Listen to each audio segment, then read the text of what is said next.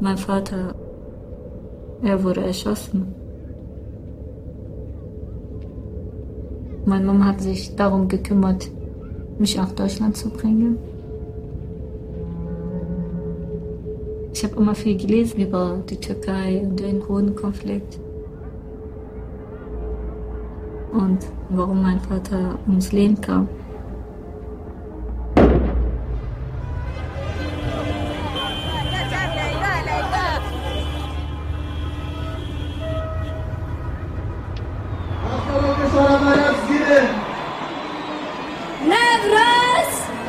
ये demokrasi vekeviye azadiye gele kurtla bine. Em carek eden nevroza ve piroz diken hun ser sera ser çanatın.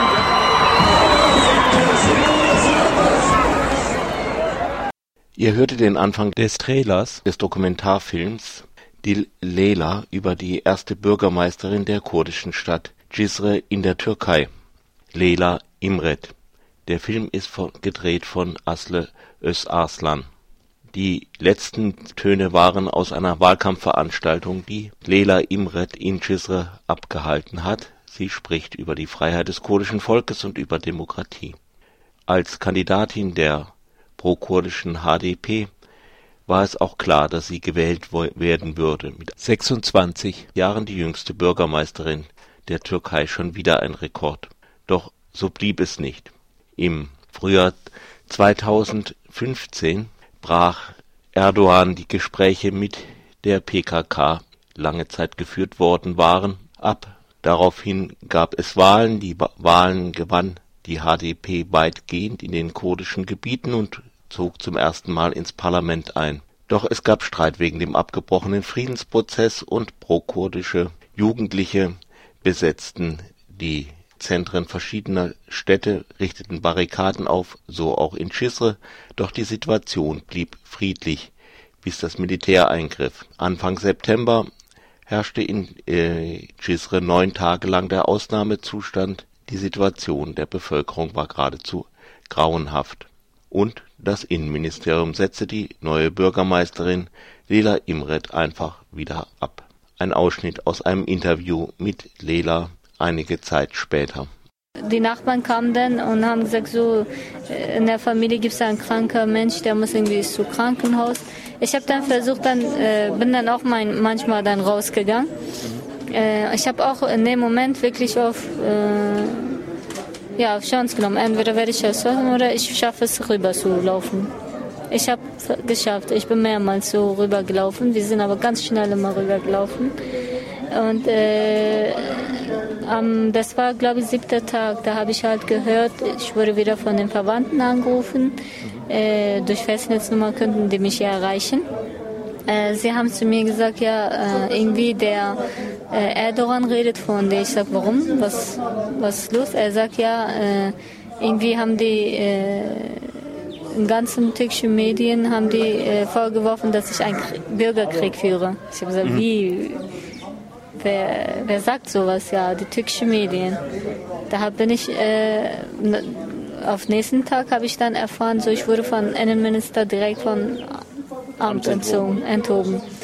Und äh, ich habe das auch vom Fernsehen, also vom mhm. Fernsehen gehört, von Sendung.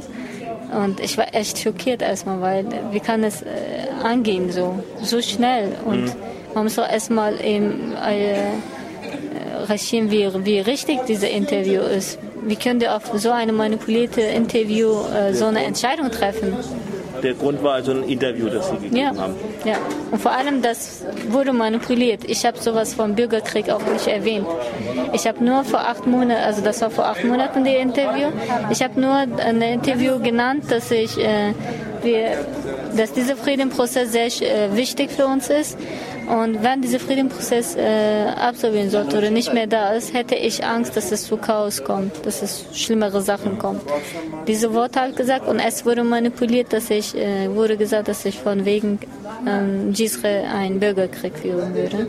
Im Herbst gab es erneut Wahlen, diesmal gewann Erdogan mehr Stimmen, aber nicht in den kurdischen Gebieten und schon gar nicht in Cizre. Der Tanz mit dem Militär begann erneut und konnte man sich im September noch nichts Schlimmeres als neun Tage Ausgangssperre vorstellen, so dauerte sie von Dezember bis März in Cizre. Drei Monate lang waren die Menschen eingeschlossen und wurden beschossen. Aus dem Anfang dieser Zeit noch ein Interviewausschnitt mit Lela Imret.